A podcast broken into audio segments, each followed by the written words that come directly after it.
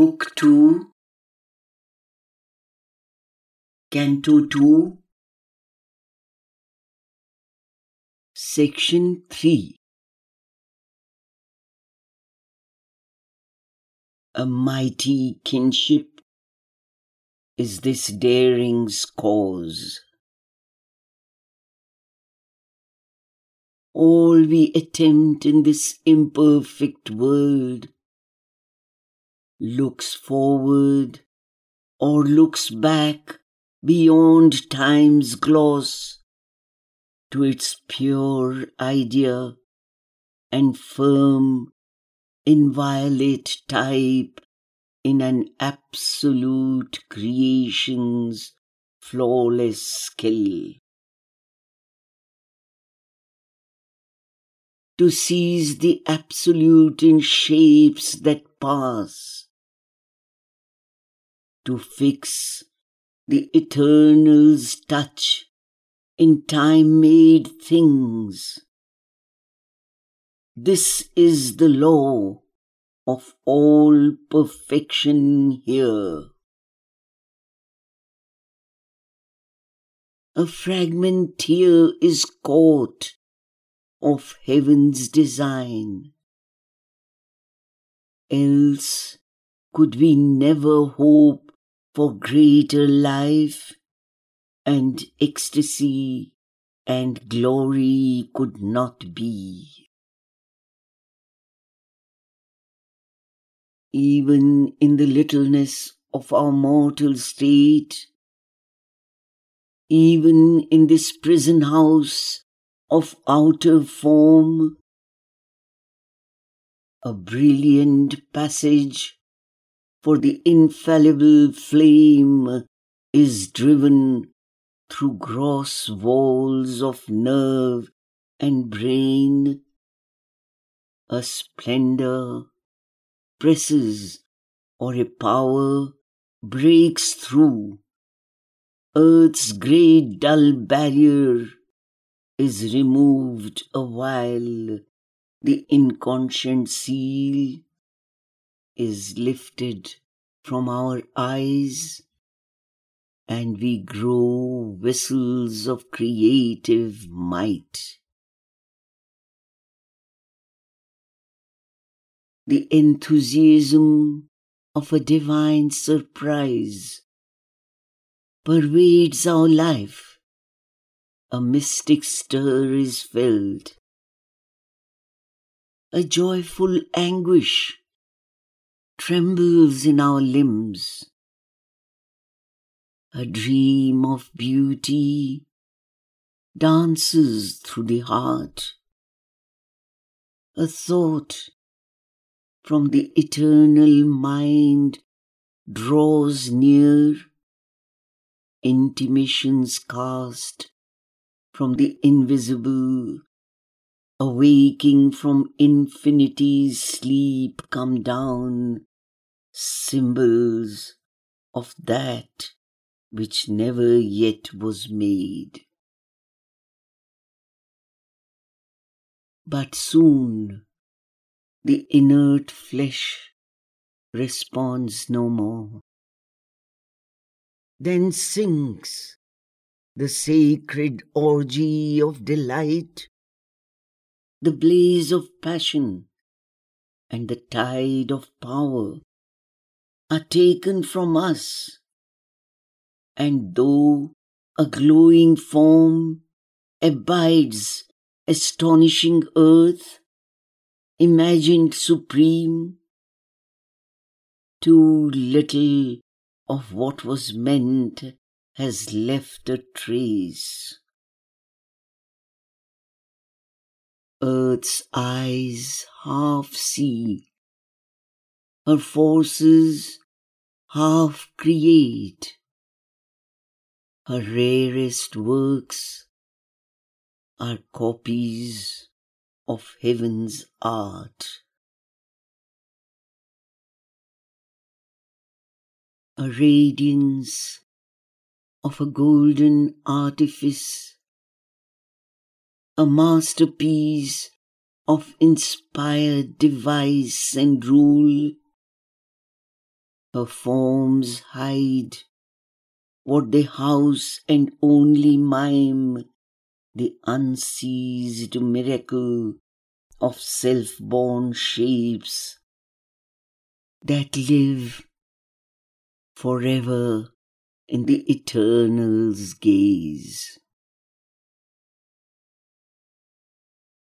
Here in a difficult, half finished world is a slow toiling of unconscious powers. Here is man's ignorant, divining mind. His genius, born from an inconscient soil.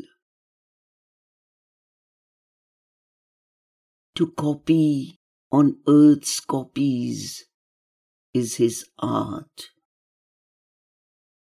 For when he strives for things surpassing earth, too rude the workman's tools, too crude his stuff, and hardly with his heart's blood he achieves his transient house of the divine idea, his figure of a time inn for the unborn.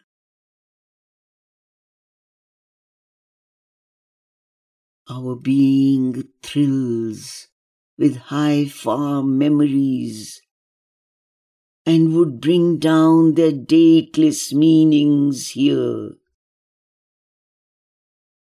But too divine for earthly nature's scheme, beyond our reach, the eternal marvels blaze.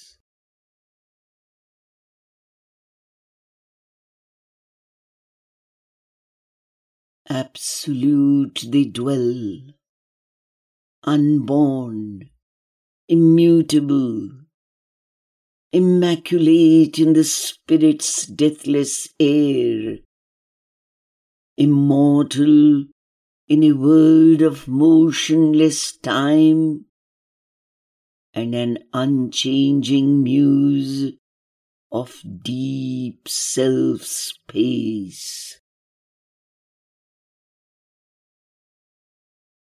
only when we have climbed above ourselves.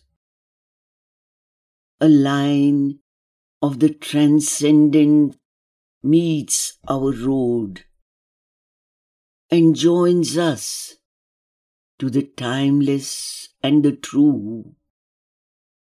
It brings to us the inevitable word the godlike act, the thoughts that never die.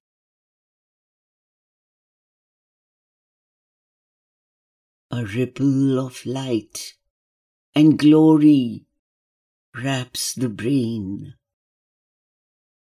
and traveling down the moment's vanishing route the figures of eternity arrive. As the mind's visitors or the heart's guests, they espouse our mortal brevity a while, or seldom in some rare delivering glimpse are caught by our vision's delicate surmise. Although beginnings only and first attempts, these glimmerings point to the secret of our birth and the hidden miracle of our destiny. what we are there and here on earth shall be is imaged in a contact and a call. As yet, Earth's imperfection is our sphere. Our nature's glass shows not our real self. That greatness still abides, held back within. Earth's doubting future hides our heritage. The light now distant shall grow native here. The strength that visits us, our comrade power. The ineffable shall find a secret voice. The imperishable burn through matter's screen, making this mortal body Godhead's robe. The Spirit's greatness is our timeless source, and it shall be our crown in endless time.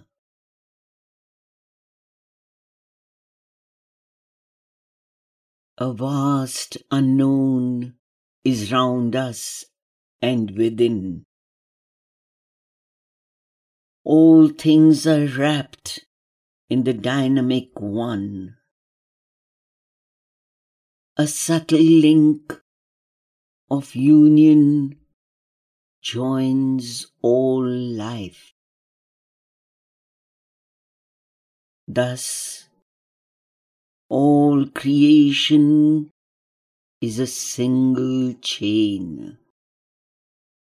We are not left alone in a closed scheme between a driving of inconscient force and an incommunicable absolute. Our life is a spur in a sublime soul range. Our being looks beyond its walls of mind and it communicates with greater worlds. There are brighter earths and wider heavens than ours. There are realms where being broods in its own depths. It feels in its immense dynamic core its nameless, unformed, unborn potencies cry for expression in the unshaped vast, ineffable, beyond ignorance and death.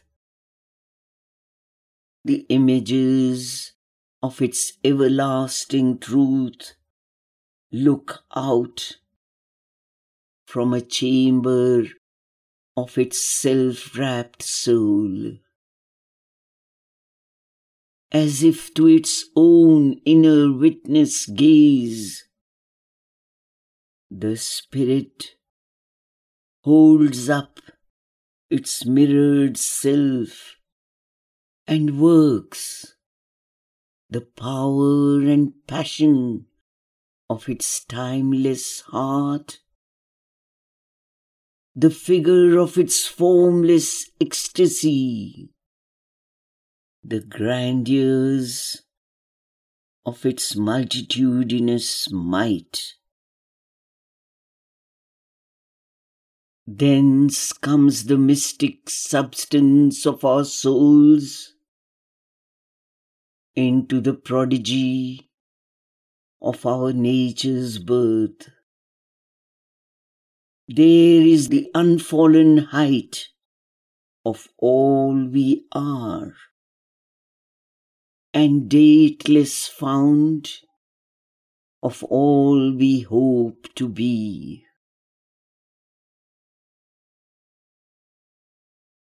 On every plane, the hieratic power initiate of unspoken verities, dreams to transcribe and make a part of life in its own native style and living tongue, some trait of the perfection of the unborn, some vision seen in the omniscient light, some far tone of the immortal rhapsodist voice, some rapture of the all creating bliss, some form and plan of the beauty unutterable. Worlds are there, nearer to those absolute realms where the response to truth is swift and sure, and spirit is not hampered by its frame, and hearts by sharp division seized and rent, and delight and beauty are inhabitants, and love and sweetness are the law of life.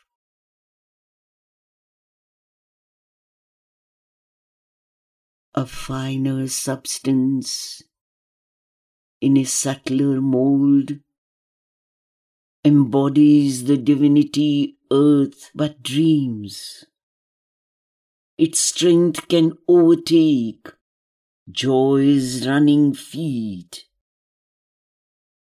overleaping the fixed hurdles set by time, the rapid net of an intuitive clasp captures the fugitive happiness we desire.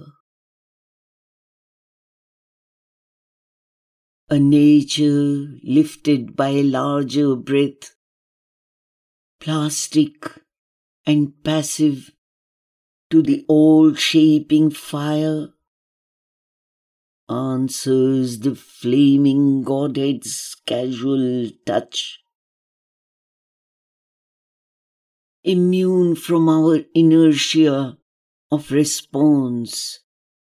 It hears the word to which our hearts are deaf, adopts the seeing of immortal eyes, and traveler on the roads of line and hue pursues the spirit of beauty to its home.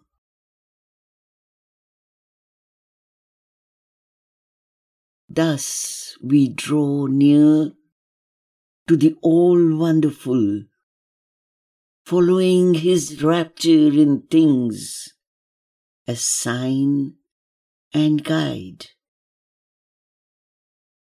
Beauty is his footprint showing us where he has passed.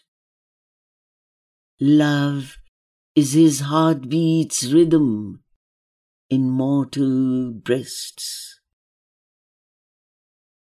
Happiness, the smile on his adorable face. a communion of spiritual entities, a genius of creative immanence, makes all creation deeply intimate. A fourth dimension of aesthetic sense, where all is in ourselves, ourselves in all, to the cosmic wideness, realigns our souls. A kindling rapture joins the seer and seen.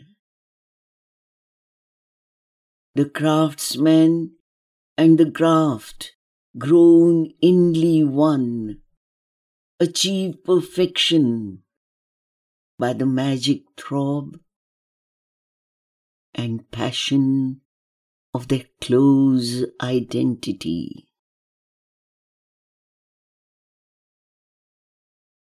All that we slowly piece from gathered parts, or by long labor stumblingly evolve, is there, self born by its eternal right.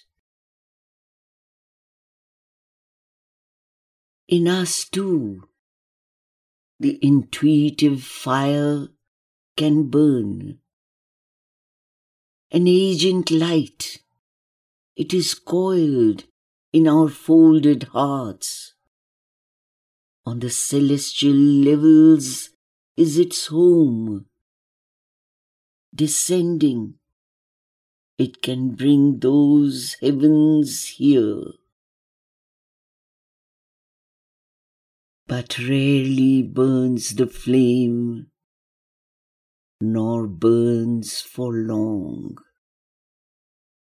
The joy it calls from those diviner heights brings brief, magnificent reminiscences and high, splendid glimpses of interpreting thought, but not the utter vision and delight.